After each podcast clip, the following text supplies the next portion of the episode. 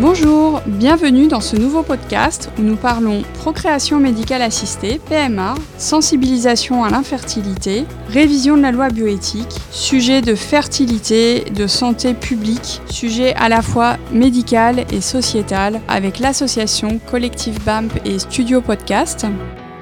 Et nous allons parler de la procréation médicale assistée pour l'association Collectif BAMP avec Céline. Bonjour. Alors euh, Céline, euh, merci d'accepter de, parler avec nous aujourd'hui. C'est avec plaisir. On voulait discuter d'un sujet un petit peu particulier, un sujet d'actualité très fort en ce moment. Et je voulais citer une phrase de Kofi Annan qui dit ⁇ Rien n'est plus important que de bâtir un monde dans lequel tous nos enfants auront la possibilité de réaliser pleinement leur potentiel et de grandir en bonne santé, dans la paix et dans la dignité. Céline, il paraît que tes filles ont tes yeux. Euh, c'est vrai? Elles ont tes yeux, elles ont ta bouche, elles te ressemblent? Elles n'ont probablement rien de tout ça, euh, génétiquement parlant. Euh, vu que mes filles sont nées grâce à un don de, de. Euh, en revanche, euh, régulièrement, euh, pour euh, bah, les personnes autour de moi qui ne savent pas que, que, mes filles sont nées via le don, on me dit toujours qu'il y, en a une des deux qui me ressemble. En fait, les gens nous abordent régulièrement en me disant ah ben vous avez de la chance, chacun en a une. Donc mon mari en a une qui lui ressemble et moi une qui lui ressemble.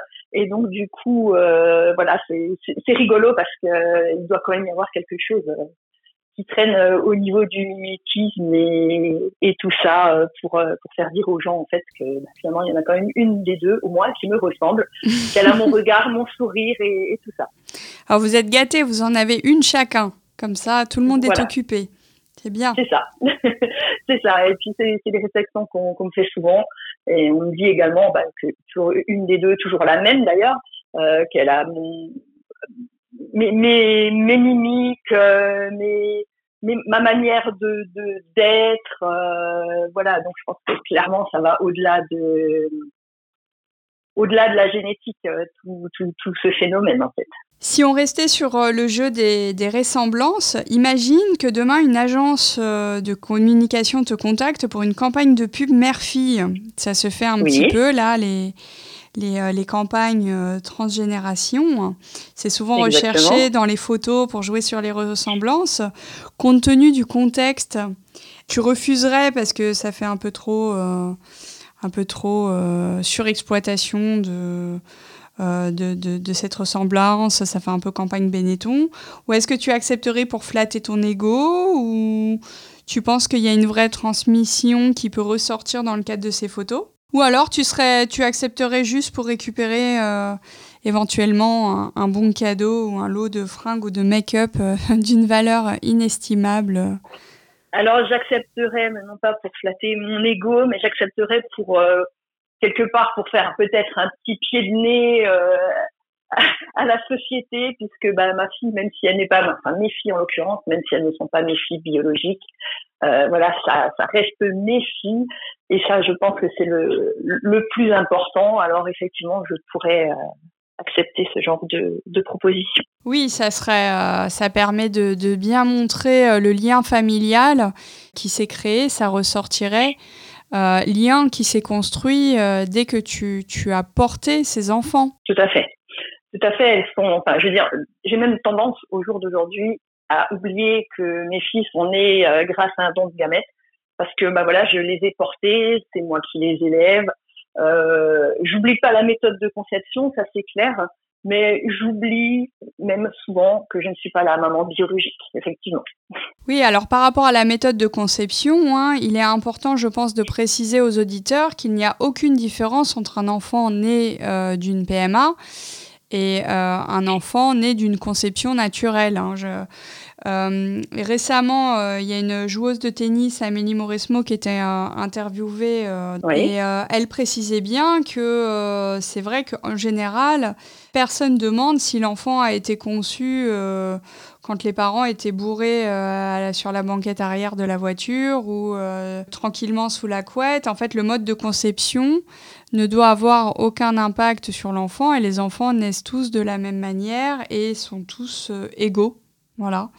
naissent tous dans la même dignité. Elle a, elle, a, elle, a, bien raison. Le mode de conception n'a rien à voir, en fait, avec le devenir de ses enfants. Ça fait pas, disons, enfin, c'est pas une carte d'identité ou une identité, euh, le mode de conception. Je veux dire, ça reste euh, quelque chose, voilà, que l'enfant, j'estime que l'enfant a besoin de savoir, euh, bah, notamment dans mon cas via le, le, don de gamètes, j'estime qu'il est important de dire aux enfants la méthode de conception. En revanche, je pense voilà que c'est pas c'est pas identitaire un bébé FIV ou un bébé comme ça a été précédemment cité, conçu sur une banquette arrière de voiture voilà, à, mon sens, c'est vraiment mettre les, les, enfants dans des cases en, précisant, ben voilà, ça c'est un bébé FIV, ça c'est un bébé insémination, euh, machin. Euh, par contre, je dénigre absolument pas le fait de, de concevoir des enfants de la sorte. Euh, voilà, parce que scientifiquement c'est génial, ça aide les gens à, à fonder des familles, euh, des fois de manière inespérée. Et, ça, je pense que c'est le, le, plus important euh, au-delà de, de, la mention des défis ou, voilà ce qu'on peut, peut, envisager. Si on devait parler de l'effet miroir euh, par rapport au don de gamètes, en général, le comportement, euh, c'est plutôt tu me donnes une gamète alors je t'en donne une ou c'est plutôt l'inverse, donner pour recevoir ou recevoir sans rien attendre en retour? Quel est le, Comment ça se passe? Alors, euh, on n'attend rien en retour. En revanche, c'est vrai que mon mari était dans la démarche de don de spermatozoïdes avant que nous ayons recours euh, au don euh, d'ovocytes, donc à l'étranger. Donc, chez nous, c'était pas du donnant-donnant puisque bah voilà, on, a été à l'étranger. En revanche, depuis bah, quelques mois maintenant, mon mari a fini son processus de de don de spermatozoïdes ici donc en France parce que bah voilà c'est un sujet qui nous touche euh, parce que bah voilà, nous on y a eu recours et donc bah moi forcément vu que j'ai eu recours au dos de site, je ne pouvais plus donner les miens. Euh, donc c'est mon mari qui, a décidé euh, de son propre chef de, de faire don de, de ses gamètes. Et je pense que voilà, en fonction du nombre de naissances qui seront issues de, de ces dons, bah, il est fort probable qu'il refasse un don dans les quelques années à venir. Donc c'est très beau, c'est un geste extrêmement solidaire euh, que vous avez fait. Oui, après, c'est vrai que via l'association, on est quand même euh, hyper sensibilisé euh, sur le sujet et, et c'est important et je pense que peut-être d'en parler puisque mon mari en parle beaucoup autour de lui, de ses collègues qui sont même des fois plus jeunes. Enfin voilà, c'est important vraiment de de, faire connaître euh, de quelque manière que ce soit euh, le don de gamètes, que ce soit le don de ou le don de spermatozoïdes. Merci Céline, merci d'avoir euh, participé à l'enregistrement de ce podcast pour l'association collective BAMP. Merci pour ce témoignage. Bravo pour cette solidarité. À très bientôt pour un prochain épisode. Merci beaucoup.